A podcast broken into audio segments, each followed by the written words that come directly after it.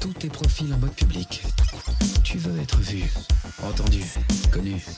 Eh bien, s'il n'y a que ça pour te faire plaisir. Les pirates ont pénétré et détruit les systèmes informatiques de nombreuses entreprises en introduisant plusieurs virus.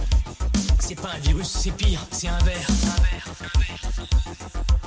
Wow, accrochez-vous, l'émission commence 4,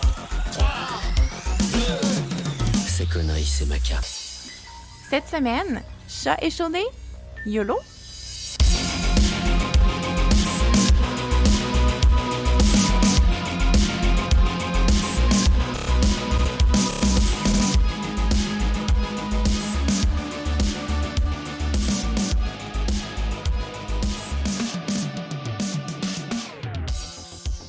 Bonjour et bienvenue au 11e épisode du balado Cybercitoyen sur la vie privée, la cybersécurité et la technologie. Mon nom est Catherine et je suis votre animatrice pour aujourd'hui et je suis accompagnée de Sam Harper. Bonjour Sam, Salut Catherine, ça va bien? ça va très bien. J'aimerais souligner quand même qu'on a dépassé le cap du 10 épisodes. Effectivement, effectivement. Avec- À chaque deux semaines. On a eu un- a- une... On a vraiment réussi à respecter notre, euh, notre engagement qu'on avait pris euh, ensemble. là. Fait que je suis quand même assez content qu'on soit capable de le faire. Moi, je pense que la seule fois qu'on a dépassé, c'était ben, le week-end du Nordfest, mais je pense qu'on avait quand même, une... dans le sec, on avait quand même une bonne excuse, là. Oui, oui, oui, c'est ça. Puis le- l'épisode d'après est tombé quand il devait passer, tomber, le deux semaines selon notre calendrier. là. Fait que tu sais, je- je tu sais, je pense qu'il y a beaucoup de, de podcasts qui disparaissent avant d'arriver à 10 épisodes. Mhm. là. Il paraît, c'est ça, il y a comme un genre de, tu sais, le 5-6e épisode, c'est un peu comme la, la bosse à- qu'il faut que tu Hmm. traverses. Là. Fait que je pense qu'on est bon pour se rendre jusqu'à 100. Là. On se promet ça. ça. ça fait combien de... C'est pas genre deux ans de podcast au rythme qu'on va, mais Quelque chose comme ça, là, mais on n'arrêtera pas au bon. 99, ça c'est sûr. c'est... OK. Cheers. Je vais prendre une gorgée de café euh, là-dessus pour tranquille. Euh, pour commencer, est-ce que tu veux nous jaser, en fait, euh, de lui un rapport qui avait l'air intéressant? Oui, c'est ça. C'est un article de la presse qui a été écrit par la presse canadienne qui euh, parlait d'un rapport euh, publié par euh, euh, IBM sur un peu le, coût des- de la cybersécurité, des, des cyberattaques. Euh, c'est sûr que leur, ils disent eux-mêmes que leur méthode n'est pas scientifique, donc ils ne savent pas à quel point c'est représentatif de tout le monde, et même ils commencent en disant, ben, dans leur méthodologie, ils expliquent que c'est probablement un biais vers des entreprises qui sont plus matures, donc celles qui acceptent de répondre, qui acceptent de participer. Il- C'est quand même plus de 500 entreprises et organismes là, qui ont participé à l'étude. Puis, dans la presse, on parlait surtout du coût de, des cyberattaques pour les, entreprises, puis que ça coûtait vraiment cher. On parle là-dedans à peu près qu'une cyberattaque, ça coûte en moyenne 7 millions aux entreprises. Puis ça, c'est le chiffre pour le Canada. Le Canada, d'ailleurs, se retrouve en troisième place pour le pays où les cyberattaques coûtent le plus cher. Euh, après les États-Unis, bien sûr, où c'était proche de 9 ou 10 millions. Et euh, le Middle East, là, ils ont mis le Moyen-Orient comme étant un seul pays. Ce qui est de, le- de loin le plus cher, si on regarde au niveau mondial, c'est euh, les cyberattaques qui attaquent le réseau de la santé. Et Mhm. ce que le rapport de IBM dit, c'est que justement, les attaques au niveau du réseau de la santé sont en augmentation ce qui est assez impressionnant, il y a beaucoup de choses qui sont dans le rapport puis qui ne se sont pas retrouvées dans le- l'article de la presse. Et je vous suggérais, si ça vous intéresse, d'aller downloader le rapport au complet. C'est vraiment intéressant. Il demande de fournir un téléphone, mais il accepte les burners. Puis le, tu peux télécharger tout de suite sans avoir un lien par ton courriel. Donc, j'imagine que tu peux mettre un peu n'importe quoi comme courriel si vous ne voulez pas mettre vos informations personnelles dans le site. Donc, ce qui était un peu euh, inquiétant et déprimant, je dirais, euh, c'est que la moyenne de- du temps pour déceler une cyberattaque ou une intrusion, c'était 204 jours. Ça, c'est Ouf! c'est comme deux tiers d'une année avant Mhm. que tu te rendes compte qu'il y a quelqu'un euh, dans ton système. Et ensuite, c'est à peu près moyenne de 73 jours pour contenir la brèche. Fait que, tu sais, 277 jours en tout, c'est pas loin de ton année, c'est huit mois, je pense, à peu près, qui est pris par, en moyenne pour une cyberattaque. L'autre chose qui est intéressant, euh, c'est les vecteurs principaux. Sans trop de surprise, le phishing arrive en premier. Donc, les courriels qui t'incitent à cliquer sur quelque chose de louche, c'était 16% Et l'autre qui arrive en deuxième, c'était des identifiants volés ou compromis à 15 donc, on, voit ici encore une fois l'importance de ne pas réutiliser des mots de passe. Souvent, le problème, c'est que un, employé, par exemple, se fait voler son mot de passe de, je sais pas moi, Instagram, mais utilise le même pour son VPN, pour sa job, etc. Donc, euh, c'est arrivé à 15% L'autre d'après, c'est là que ça on tombe dans des affaires qui sont un peu inexcusables en 2023. En tout cas, le troisième, peut-être pas inexcusable, c'est des mauvaises configurations du cloud. Donc, ça, c'est des choses, ces gens, on a mal configuré. Euh, je ne sais pas combien de fois, là, on peut, on les compte même plus, les fois où une compagnie a mis ses données dans un bucket sur le, cloud et oublié de mettre ça derrière un mot de passe. Puis à ce moment-là, tu mmh peux juste télécharger les données de l'entreprise sans, sans, sans, aucune authentification requise. Donc ça, ça arrivait quand même 11% des fois. Et c'est le celui qui est vraiment inexcusable, ou en tout cas qui est un gros problème, c'est le 5% qui reste, c'est des vulnérabilités qui sont connues et qui ne sont pas patchées. c'est des systèmes qu'on sait qu'il y a un problème puis que c'est pas mis à jour et donc euh, les pirates en profitent. Je me demande s'il y a un enjeu là-dessus, par contre, avec le fait qu'il manque cruellement de gens en cybersécurité, du fait que c'est pas qu'ils veulent pas le faire, c'est qu'ils n'ont pas la capacité simplement de le faire, ou sinon il n'y a pas l'inventaire assez précis pour le faire adéquatement, puis que c'est ça qui fait en fait que, tu ça fait que c'est quasiment impossible. Je, je, regarde un peu, j'avais vu des données justement du des besoins euh, en termes de ressources humaines en cybersécurité. C'est quand même énorme le, nombre de gens qui manquent euh, dans l'industrie. Fait je me demande si c'est pas juste ça. Puis, tu sais, configuration, j'ai l'impression aussi que je me demande si euh, c'est des erreurs employées parfois. Puis là, là-dessus, je me base un peu sur l'expérience du fait que, tu sais, des fois, on aide des organismes à but non lucratif justement à sécuriser leurs trucs et tout, pour se rendre compte que le fichier de mot de passe euh, avec tous les comptes et les courriels est en mode euh, anyone with the link. Puis là, t'es comme, OK, mais tu sais, ça, c'est pas sécuritaire. Puis souvent, c'est juste une personne qui avait besoin de le partager à une autre personne, puis elle a pas eu la formation, fait qu'elle a fait une erreur humaine de partager dans le mauvais mode, en fait, des documents. Puis tu sais, il y avait le, le méga leak de, de tous les Google Documents qui avaient été trouvés justement qui étaient dans ce mode-là. Puis c'est ça, en fait, la plupart du temps, c'est des gens qui ont juste. Il y a une erreur humaine. Puis je me demande justement, c'est comment qu'on peut euh, aider les entreprises à sécuriser ces trucs-là, alors que, tu sais, au final, c'est des grosses boîtes avec plein, plein, plein, plein, d'humains qui sont tout un peu overwork puis qui vont faire des erreurs naturellement, tu sais. Ben, tu sais, aussi, tu sais qu'on on sait qu'un un, beaucoup de gens qui transfèrent vers le cloud, qui avaient avant leur serveur chez eux, puis que maintenant, même le gouvernement a décidé que tous les services n'étaient plus, on disait on-prem, donc euh, sur les lieux, mm-hmm. tu avais tes propres serveurs. Ben là, ça s'en va vers le cloud. Puis c'est quand même un environnement, je pense, qui change beaucoup. Fait que, tu sais, si tu es à jour aujourd'hui, tu le seras peut-être pas dans une semaine.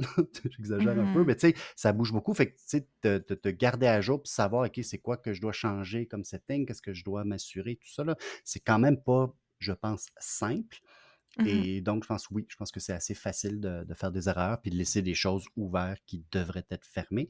Mais, tu sais, on en voit régulièrement des problèmes de configuration. J'avais écrit un article il n'y a pas longtemps sur un C3S, un CISSS que tout leur intranet était indexé par Google. Fait que tu oh! avais des numéros de téléphone internes avec des beaux documents. Ne pas donner ceci aux patients, mais c'était sur Google parce qu'il y a eu une erreur de configuration. Fait que, mmh. Ça, malheureusement, ça arrive quand même régulièrement. Quand tu parlais des demandes, ce qui est intéressant dans le rapport, ils ont fait, ils ont étudié un peu c'est beaucoup axé sur le coût. Fait qu'ils regardent un peu les facteurs qui augmentent et qui diminuent le coût des brèches. puis par exemple, le, manque de personnel, c'était un facteur qui augmentait le, coût des brèches. D'ailleurs, c'était probablement un des facteurs principaux qui augmentait le coût d'une brèche, c'est d'avoir un, manque de, personnel.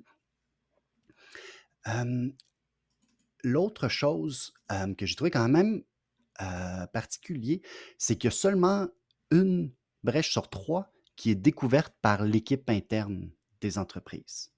Hmm. Le deux tiers, donc plus de 60% c'est découvert quand c'est les méchants qui t'appellent pour te dire Hey dude, on a tes affaires. Ou un quelqu'un d'autre. Puis ça, j'imagine que c'est genre le, le classique là, de justement ton, tes choses sur le cloud pas sécurisées, que là, c'est un chercheur qui a trouvé ça, puis Hmm. qui contacte la compagnie pour dire Hey dude, en passant, tu sais, ta porte, ben, elle est grande ouverte, puis t'as oublié de mettre la serrure. Là. Euh, donc, c'est ça, mais c'est quand même quelque chose. Puis ça peut expliquer aussi pourquoi ça prend 200 jours pour que Oui. ce soit découvert, parce que il manque de, de, de, de bras. de gens aussi. pour regarder les logs, puis ces choses-là, puis détecter les instructions. Bref, si vous considérez un changement de carrière dans les prochaines années, cybersécurité, euh, le taux de chômage est 0%. Mais en même temps, ben, tu vois, je, je, pense pas que ça va diminuer les, les, les prospects de job, mais ça va dire qu'il pourra en avoir encore plus. Puis ça, je- c'est comme une donnée que je comprends pas dans ce rapport-là. Euh, à ton avis, là, combien d'entreprises pensent investir plus en cybersécurité après une brèche? J'aurais l'impression, sans J'ai l'impression que c'est beaucoup. c'est beaucoup, ouais, j'aurais l'impression que oui, que c'est comme euh, chaud d'écran l'eau froide, là, où est-ce que comme il y a Non, de l'argent qui est pitché? Non? c'est plutôt chat échaudé YOLO. parce que, c'est clairement la cour du podcast. c'est c'est 51% Fait que c'est comme la moitié. C'est genre euh, pile ou face, là. Fait que c'est quand même fou, là. Puis ça, c'est les sécurités après un incident. C'est pas j'en ai entendu parler aux nouvelles. C'est genre je me suis fait buster, euh, j'ai perdu les données de mes clients, de mes usagers, whatever. Puis là, t'en as un sur deux qui dit Ouais, peut-être je vais investir plus. Puis l'autre moitié qui se dit Non, non, non, c'est correct. Non, c'est correct. Je me demande si le fait que la brèche était publique ou pas joue sur. c'est intéressant. Un facteur qui peut peut-être jouer, euh, 69% des entreprises breachées ou qui ont eu des, des- des- ce genre d'attaque n'ont pas eu d'amende. Hmm. Et seulement 20% de ceux qui ont eu des amendes, c'était plus que 250 000. C'est quand même des relativement grosses entreprises, là, celles qui ont participé à cette étude-là. Donc, peut-être aussi, c'est qu'il manque un peu de bâton. Ouais. Que, que le fait de, de- de te faire breacher, de payer 10 millions de dollars, c'est pas assez. Gros comme Ouais. bâton.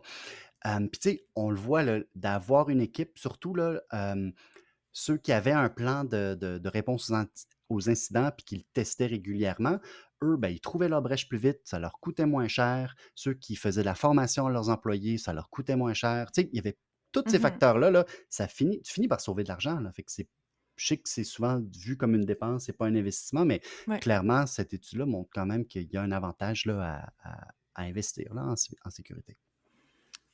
I, I guess que je peux imaginer comment l'impact réputationnel de la brèche peut affecter la réaction à la brèche. Si c'est comme un petit fizzle qui n'est pas adressé nulle part, que tout le monde hausse les épaules, pff, pourquoi tu mettrais plus d'argent, tu viens d'en perdre, versus si euh, il est arrivé quelque chose, puis il y a un méga coup réputationnel, que tes clients s'en vont, que c'est la grande panique, que comme tu es dans les médias constamment, que les gens ont plus confiance dans ton entreprise, peut-être que tu vas jeter de l'argent sur le programme pour montrer que tu prends ça au sérieux, tu sais, du moins Ouais. pendant une couple d'années, avant de re-resserrer les budgets éventuellement parce que là, c'est rendu loin. Mais En tout cas, c'est à lire, là. Je pense que c'est. En tout cas, j'ai trouvé ça vraiment intéressant de, de voir un petit peu. euh, puis ça m'a fait. En tout cas, je trouve que j'ai des choses que je ne m'attendais pas à voir là, dans, dans ces chiffres-là. Puis il y en a plein d'autres. là. Je veux dire, le, le rapport est assez exhaustif là, sur toutes sortes de, de données là, qui ont récolté. Parlant de compagnies qui payent cher leur brèche de sécurité, euh, Microsoft est justement euh, passé récemment là, devant le, Sénat américain. Euh, puis, euh, il y a un sénateur justement qui a straight up accusé Microsoft d'être négligent dans leur pratique de cybersécurité, ce qui est quand même des gros mots à utiliser dans un contexte comme ça. Étant donné que, ben, en fait, il n'y a pas très longtemps, il y a eu une brèche de données là, qui avait permis à des pi- pirates d'origine, de ce qu'on sait, chinoise, d'aller chercher là, des courriels des données privées de, de gens qui sont responsables de départements d'État puis du commerce américain. Fait quand même des enjeux étatiques un peu plus élevés. Euh, puis, euh, le sénateur avait mentionné dans une lettre qu'il avait l'intention de tenir Microsoft responsable de sa négligence, euh, puis qu'elle requérir un effort pan-gouvernemental pour le faire. Euh, puis, en fait, c'est comme tu parlais justement que les amendes manquaient dedans, puis en contreballant, cette situation précise-là, j'ai l'impression qu'ils ont l'air de vouloir montrer leurs dents par rapport à la situation. Euh, puis je me demande si la différence, c'est le fait que ce soit des données privées de gens qui travaillent au gouvernement qui sont affectés versus juste des co-citoyens. Euh, J'imagine que les enjeux étatiques font que justement, il y a comme un, un, wake-up call un peu plus élevé là, de comme hey, peut-être qu'on devrait justement s'assurer que les entreprises soient pas négligentes. Dans le cas de Microsoft, euh, la négligence semble être au niveau là, de leur plateforme Azure, puis de leur gestion là, de, de single sign-on euh, qui était potentiellement là, déficiente, euh, puis qui aurait mené justement là, à la brèche de ces, de ces j'ai juste le terme anglais credentials. identifiant. De ces identifiants en ligne.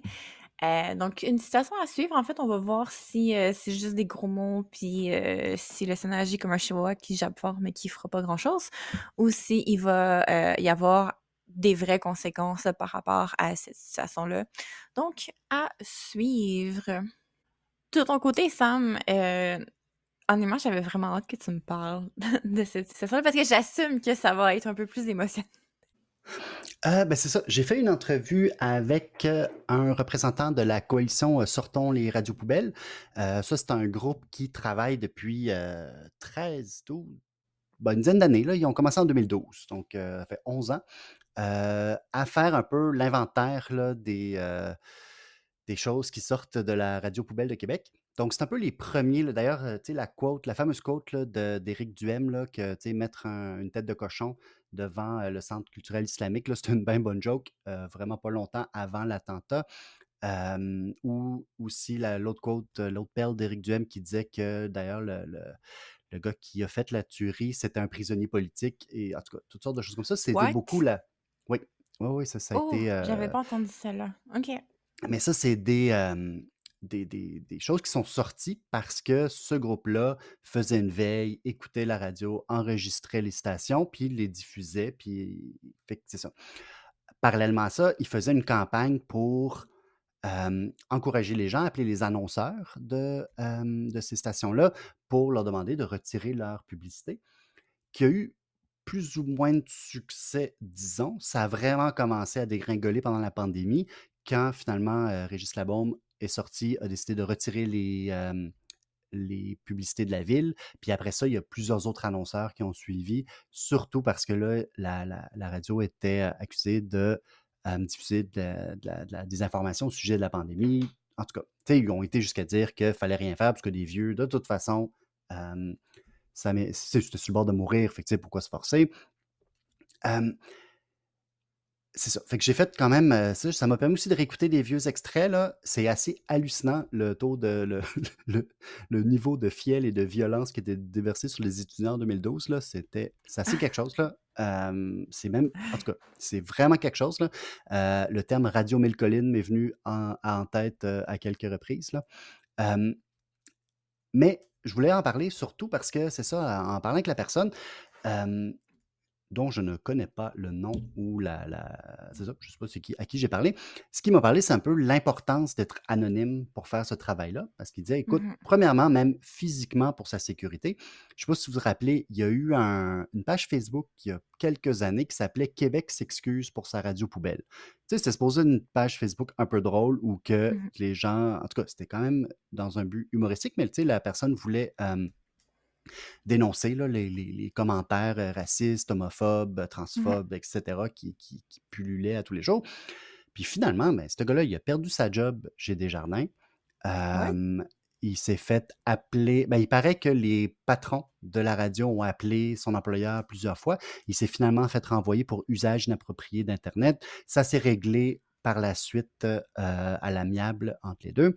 Mais il a dû quitter la ville de Québec.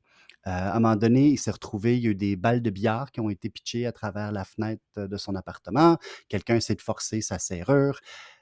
il y a comme un coup à, dénoncer publiquement ces radios-là. Euh, les patrons d'ailleurs de RNC Media, qui est la compagnie là, qui, euh, qui, est propriétaire de Choix Radio X, essayent d'ailleurs depuis deux ans maintenant de poursuivre les gens de la coalition Sortons les radios poubelles, puis essaient de découvrir leur identité, puis jusqu'à présent, ils n'ont pas réussi. Puis ce que le gars m'expliquait, c'est que, ben écoute, on a toujours fait super attention. Il dit dès le départ, il m'a dit, on paye tout cash, puis on a mis des faux noms partout. Puis, Ouais. tu sais, il- puis lui, le conseil qu'il donnait à d'autres gens qui voudraient faire le même genre de, de travail, c'est justement d'utiliser les technologies éprouvées. Puis il dit, le problème, ce qu'on discutait, c'est que tu ne peux pas te tromper une seule fois. Là. Tu ne peux pas une fois te connecter sur ta page Facebook puis oublier d'avoir allumé le VPN. Parce que malheureusement, ça, c'est ça, ce- ce- ce- cet artefact-là va rester, puis à un moment donné, ça va permettre peut-être de, de t'identifier. Et je dit, c'est de plus en plus difficile parce qu'on le sait, là, les plateformes de plus en plus veulent avoir un numéro de téléphone pour euh, associer comme un individu avec le compte. Puis il dit, Ouais. il y a une multiplication de comptes. Fait que tu sais, tu as ton fournisseur Internet, tu as la, la plateforme qui héberge ton blog, tu as Twitter, tu as Facebook, tu as ci, tu as ça. Fait qu'il dit, il faut que tu sois ultra discipliné, puis c'est vraiment difficile. Eux semblent pour l'instant avoir réussi. Mais en tout cas, je trouvais quand même que c'était intéressant cette, de ramener justement l'importance de cette- cet anonymat dans le sens qui, tu sais, leurs posts sont tout le temps très documentés. Ils font très attention de ne pas tomber dans, dans, dans la diffamation. Euh, mais ça n'empêche pas que quelqu'un qui a de l'argent peut te poursuivre, te traîner en cours pendant des années, puis toi, tu n'as pas les reins assez solides pour te défendre. Mhm. là. En tout cas. C'est pour ça que je voulais euh, en discuter un petit peu aujourd'hui. Oh my god. Puis là, ben, eux, ils accrochent les patins de ce que j'ai cru comprendre. C'est comme. Oui. j'imagine que c'est un gros labeur de, de faire tout ça, justement, de ce que tu nous racontes. C'est dommage, par contre, parce que ça veut dire qu'il n'y a plus personne pour s'opposer euh, activement. Ben, ce qu'il me disait, c'est que justement, de, de, de ce qu'eux voient, c'est qu'il y a de plus en plus de personnes maintenant qui le font. Tu sais, même, Mhm. tu sais, la bombe, maintenant, par exemple, critique les radios poubelles dans, tu sais, puis il y a quand même un auditoire assez, euh, assez large, euh, puis ils se gênent pas, les annonceurs ont commencé à quitter la station, il y a beaucoup moins de codes d'écoute. Pour eux, Jeff Fillion, euh, quand eux ont commencé, Jeff Fillion était revenu à la radio parce qu'il avait été chassé après l'histoire de Sophie Chiasson. Euh, Bell avait décidé de lui donner une deuxième chance, l'avait- lui avait ouvert la grande porte là, pour euh, qu'il puisse revenir faire une émission. Euh, fait que là, lui est reparti euh, de nouveau dans un genre de, de- de podcast, fait qu'il n'est plus à la radio. euh, radio. Euh, fait qu'eux disaient, ben, il y a plus de personnes qui critiquent, on n'a pas besoin, il y a d'autres mondes qui sont là, qui peuvent continuer. Mais il dit, on va revenir, on, on prend une genre de retraite. Fait que, euh, il dit, si ça redégénère, il dit, on va revenir, puis on on, on part pas nécessairement pour toujours. Hmm. Je reviens pas que Belle, elle va faire une deuxième chance. Par contre, ça me. J'avais pas Ah, suivi ce, ce combat-là, mais c'est. Ah, il avait même offert une émission de télé, là. Pas juste la radio, là. Il y avait comme une émission de télé à Jeff Fillion, là. C'est comme fou, là. En tout cas, ça. ça... Tu sais, puis Jeff Fillion, à cette époque-là, tu sais, on- on- je veux dire, Choix avait perdu sa licence de CRTC à Ouais. cause de lui puis André Arthur. Mais tu sais, André Arthur aussi a continué à sévir à la radio. Puis tu sais, quand il est mort, les gens, le « Oh, l'animateur controversé », c'est comme... En tout cas. En tout cas, Oh là là. Ouais. There you go. Parlant d'autres plateformes controversées. Fait que toi, euh, Sam, tu m'as annoncé ce matin que tu avais officiellement fermé ton compte Twitter. Xer, Non. comment qu'on l'appelle maintenant? J'ai pas fermé mon compte, T'as abandonné, t'as délité là. mais je l'ai délité de mon téléphone. Fait qu'au Mhm. moins, tu sais, euh, je vais plus scroller à la toilette. C'est déjà ça, c'est déjà bien. Euh, mais non, mais j'ai au moins, si c'est pas sur mon téléphone, je vais au moins m'en servir. Euh, puis oui, je l'utilise vraiment moins. Mais je pense que le vrai facteur, ça a été de donner de l'argent à. euh, tu sais, quand il a annoncé là, son espèce de, de, de programme là, de partage de revenus publicitaires, Mhm. puis là, tu regardes la liste, puis c'est les Andrew Tate de ce monde qui ont été choisis à la main. Là, tu es comme, Mm. non, non, non. Je veux dire, ça, c'est comme, je veux dire, tu as décidé que tu vas financer quelqu'un qui fait du trafic humain. Non. En tout cas, Non. allegedly. Allegedly. Présumé. I mean, ils sont nés straight up vantés dans des podcasts, fait que je pense qu'on peut, on peut prendre Ouais. ces mots pour du Ouais. cash à ce point-ci. C'est ça. Fait que Mais, je pense que ça, euh, ça a été un peu la, ouais. la, la goutte. Euh, c'est ça. Je vous avoue que ce matin, mon app avait pas encore uploadé le, logo, mettons, hier soir. Puis ce matin, j'ai vraiment cherché un bon trois minutes dans mon téléphone. Genre, voyons, il est où mon oiseau, tu sais? Pour finalement réaliser que c'est ce i2 logo noir avec un gros X dessus qui a l'air honnêtement d'un site de porno là, à ce point-ci. Euh, Puis d'ailleurs, en plus d'être très laid, il y a des analystes en fait qui semblent dire que le lancement très hâtif de ce nouveau brand-là, parce que impulsif comme il est, bien entendu, Elon Musk a échappé quelques balles, il y aurait des enjeux de cybersécurité justement avec ce nouveau branding-là? Entre autres, la notion que ben, les DNS. Il, y avait, comme pas attendu que les DNS se mettent à jour avant de comme pousser l'update, ce qui est pas super une bonne idée d'habitude, surtout quand tu es un gros site comme ça. mais il y avait vraiment la notion que ce serait facile, en fait, de tomber sur des sites imitateurs qui pourraient voler les données de Twitter. Puis le fait que Elon Musk a son X.com, mais il n'y a pas X Safety, X Security, X help.com qui a été pris, ce qui fait qu'en tant que tel, il y, a des, probablement des chances que dans les prochaines semaines slash mois, on va avoir une augmentation de tentatives d'hameçonnage avec des, gens qui vont prendre le X point quelque chose, puis euh, aller créer des faux, euh, des fausses adresses, puis essayer d'aller hameçonner les gens, surtout que, les périodes de transition, les périodes de changement, c'est toujours des périodes un peu plus dangereuses en termes de phishing. Euh, puis, en ce moment, en fait, Elon a comme créé une occasion idéale pour les scammers d'essayer d'aller envoyer justement des emails, surtout considérant qu'il a laissé tout, sais, en ce moment, on voyait que xx.com était à vendre. Fait qu'il y a quelqu'un qui voit l'opportunité déjà. Bien entendu, xxx.com, on se doute qu'est-ce que c'est comme site web déjà.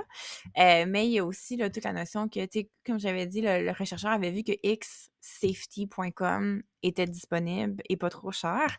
Ce qui fait que quelqu'un pourrait théoriquement acheter ça puis se faire passer pour un scammer. Il n'y a pas de protection qui est mise en place ou rien.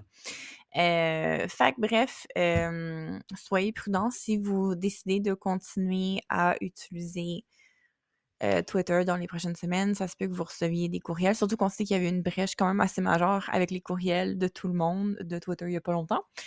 Euh, fait que ça serait pas très difficile pour quelqu'un de mal intentionné d'aller chercher cette liste-là, puis d'aller brander le nouveau logo, puis d'envoyer des courriels euh, frauduleux à tout le monde.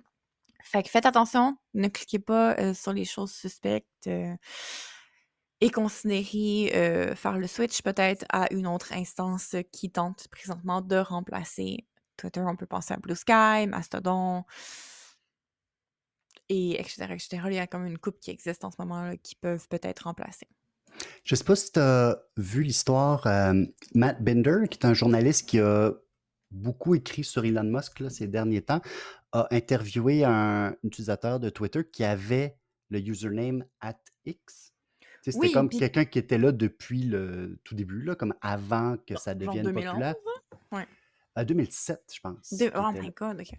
Fait que lui était là comme avant, tu sais, c'était vraiment au tout début, puis il avait réussi à avoir le at X.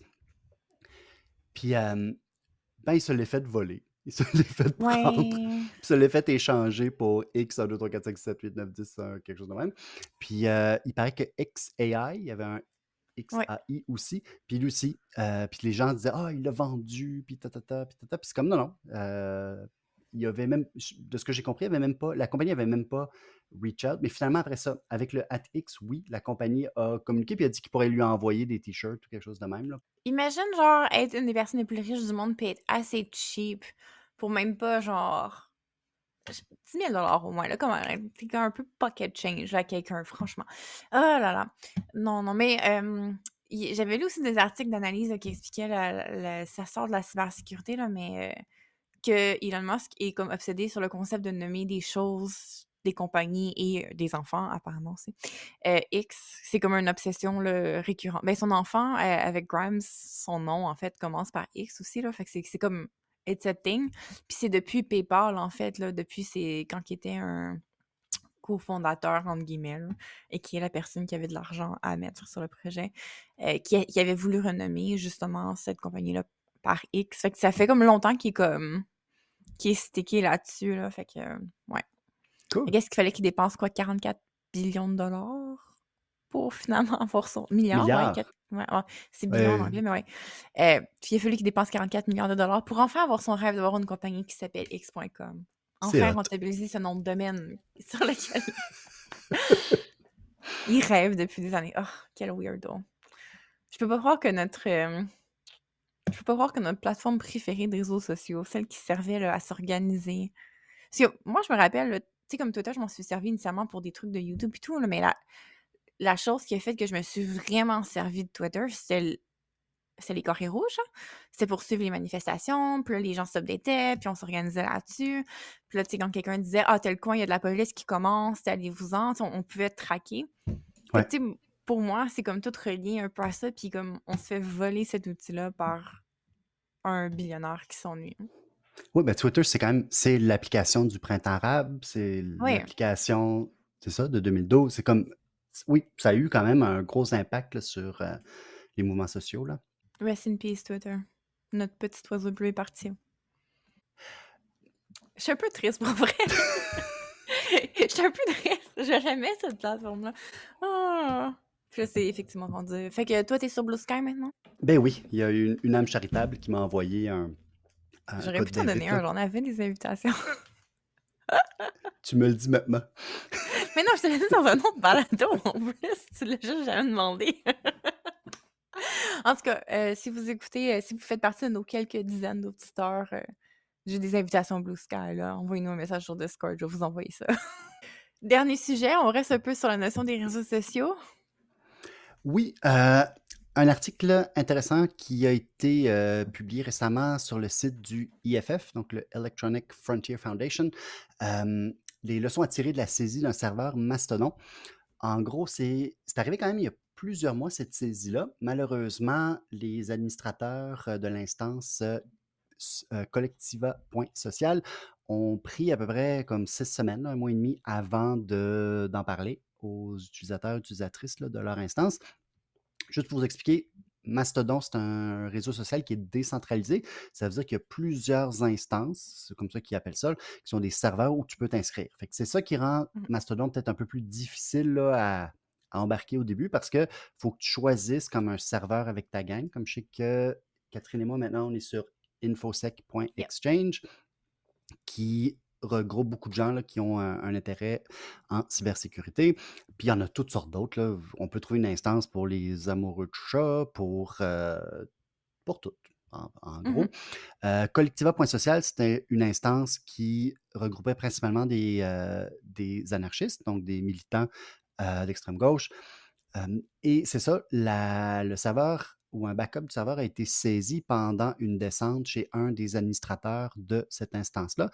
Et c'était pas relié pantoute à Mastodon, mais comme malheureusement la police fait souvent, ben, ils ont saisi tous les appareils électroniques de cette personne-là, même ceux qui n'avaient rien à voir avec le mandat de perquisition original. Et à ce moment-là, ce que le texte du FF dit, c'est qu'on y a des données, euh, des mots de passe, euh, des hashes de mots de passe, euh, des courriels, des adresses IP d'utilisateurs de de l'instance là, qui, qui sont tombés aux mains de la, de la police. Donc, ça soulevait quand même plusieurs questions. Premièrement, euh, sur le fait qu'il faut restreindre un peu la portée des perquisitions, puis qu'on ne devrait pas permettre justement aux forces de l'ordre de pouvoir saisir tous les appareils quand ça n'a pas rapport avec ce pourquoi. Je sais pas moi, disons qu'ils viennent chez vous parce qu'ils pensent que tu fais pousser du pot, ben, ils devraient pouvoir partir avec tes plants de pot puis tes lumières halogènes, mais pas avec ton serveur euh, Mastodon.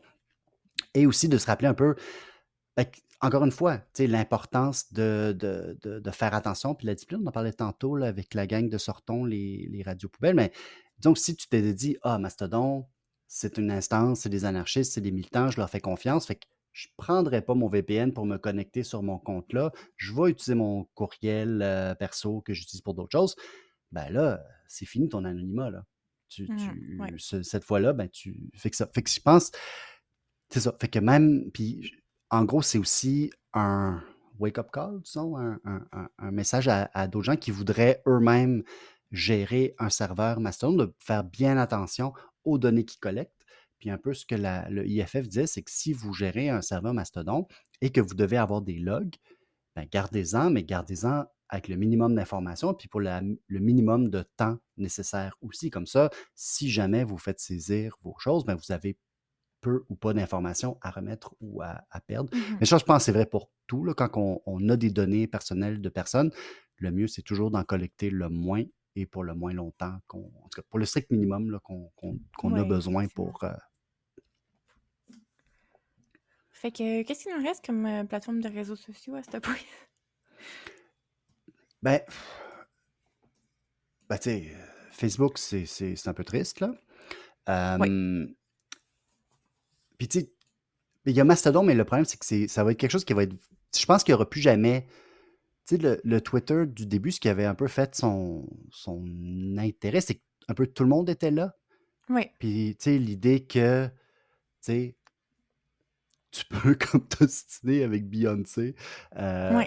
il y avait comme ça peu cet attrait-là. Ça, déjà, je pense que c'était déjà plus vrai. Je pense qu'il y a beaucoup de Mhm. gens qui se sont retirés parce qu'ils ont dit Regarde, me faire crier après par une gang d'anonymes, c'est pas vraiment drôle. Là. Fait que, tu sais, Mhm. Euh, Mastodon est intéressant, quoiqu'il y a sa propre culture qui est un peu, je dirais, straight, là. Comme, tu sais, c'est très. Il y a beaucoup de police de la façon dont tu parles, là, comme. Ouais. Puis c'est comme. beaucoup par silo. Comme, Oui, tu sais, j'ai de la misère à ça. Tu sais, maintenant, mon Twitter, il est vraiment éclectique. ouais, J'aime, tu sais, comme je suis le président du fan club de Muse, je suis genre plein d'influenceurs infosec, je suis du monde cool en marketing, je suis des gens qui sont juste drôles en ligne, tu sais, comme j'ai j'ai des amis qui sont obsédés par les K-dramas, tu sais, comme j'ai comme tous mes petits hobbies, tous les petits trucs qui me, genre, ah, c'est intéressant. Je suis du monde vraiment random que, genre, ils ont fait un tweet drôle il y a comme quelques années, puis depuis, je trouve ça intéressant, tu sais, entre autres, un, un doute qui avait raconté une histoire sur son oncle qui avait commandé un camion de riz par accident. Puis il est super sympathique, puis je le suis. Puis tu sais, j'aurais jamais rencontré cette personne-là dans aucun univers autrement. ouais. Fait que tu sais, je suis plein de gens comme ça. Mais sur Mastodon, c'est on dirait un peu plus un silo. Je suis sur l'instance d'InfoSec, fait que j'ai juste du monde d'InfoSec, puis rien d'autre. Puis je trouve ça un peu triste, comme il manque le sparkle, genre il manque des jokes entre deux tweets, euh, ben, pas deux tweets, mais deux genre messages sérieux d'InfoSec, mettons. Ouais, c'est ça. Ben, c'est pas une place pour shitpost, là, Mastodon. Ouais, C'est comme pas. comme... C'est pas pas très. euh, euh, c'est ça. C'est. Puis c'est ça, comme il faut. Puis Blue Sky, ça a l'air intéressant, mais en même temps, sais, c'est fait par la personne qui a créé Twitter. Est-ce que ça va suivre la même trajectoire? Ben, on ne sait pas. Euh, Il y a un article qui a été écrit il y a plusieurs mois par Cory Doctorow sur la Mhm. enshitification of everything, c'est la merdification de tout, puis qui, qui explique un peu comment chaque plateforme commence par être, euh, tu sais, essaye d'être attirante pour attirer les usagers, puis éventuellement, ben, essaye d'en extraire le plus de value possible et, et- et se merdifie au, au fur et à mesure du temps, puis qu'on voit ça un peu, un genre de cycle qu'on voit avec tout le monde. Là. Ouais, Fait qu'on verra. à suivre. Je peux pas croire, par- c'est parenthèse, mais je peux pas croire qu'il y avait pas de clause dans le contrat de vente de Twitter que comme le fondateur avait pas le droit de se repartir un autre réseau social dans X nombre d'années. Parce que moi, quand j'ai vendu mon entreprise de thé, il y a quelques années, il y avait une clause vraiment particulière que comme j'avais pas le droit de comme partager les secrets que je vendais de, de, de, de recherche de thé ou de me fonder une compagnie qui allait vendre quoi que ce soit relatif à du thé pendant genre 5 ans. Puis ça, c'est comme juste une petite shop de thé. Puis là, t'achètes à 44 milliards de dollars une plateforme sociale, puis t'as pas de clause de comme le fondateur a pas le droit de se repartir la même chose? Ben, le fondateur était plus avec Twitter depuis un petit bout. Fait qu'il y a peut-être ça. Parce que euh. Jack Dorsey quand- avait quand même quitté Twitter il y a, je sais pas moi, deux ans, trois ans. Ouais, bref. Ah, c'est cher, Elon.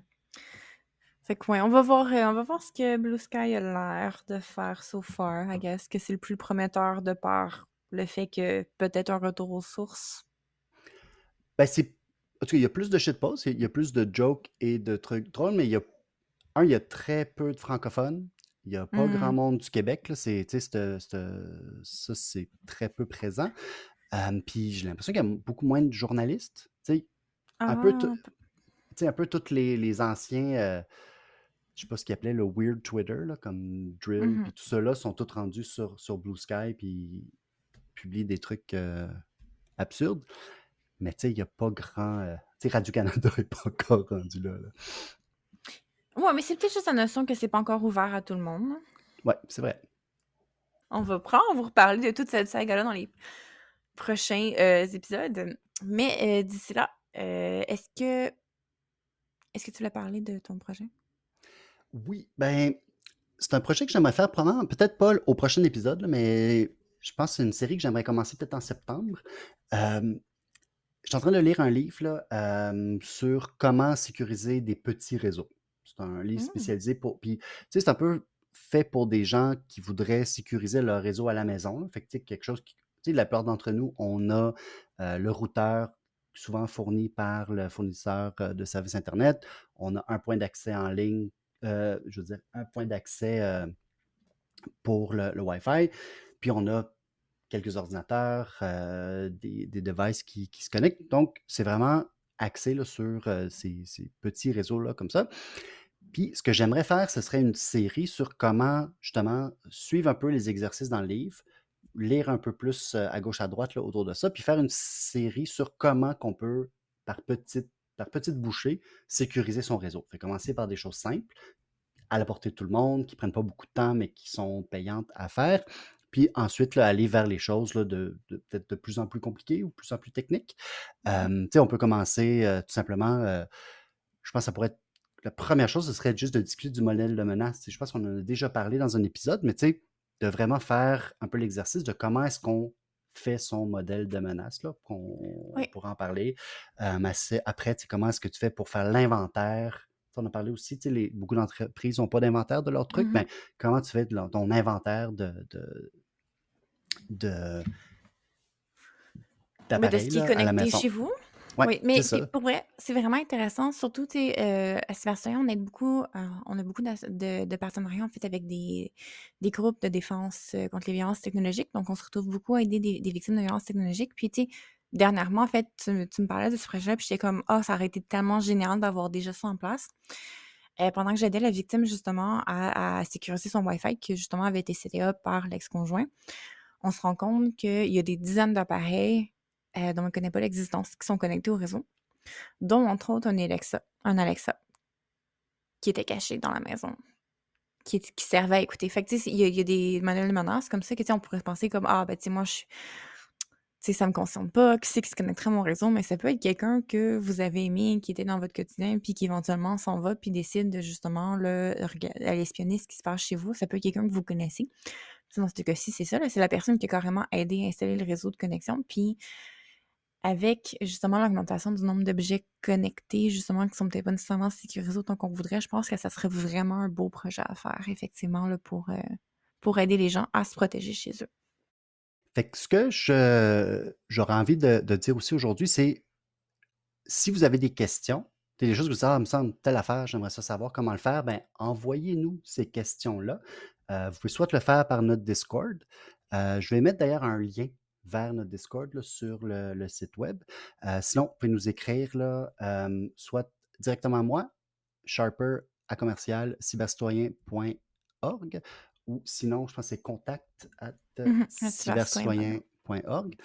Euh, puis aussi, si vous avez vous-même déjà fait cet exercice-là, si vous avez des conseils ou des suggestions là, de, comment mettre ça en place, ben, on est curieux de savoir un peu comment vous, vous, avez déjà commencé à le faire.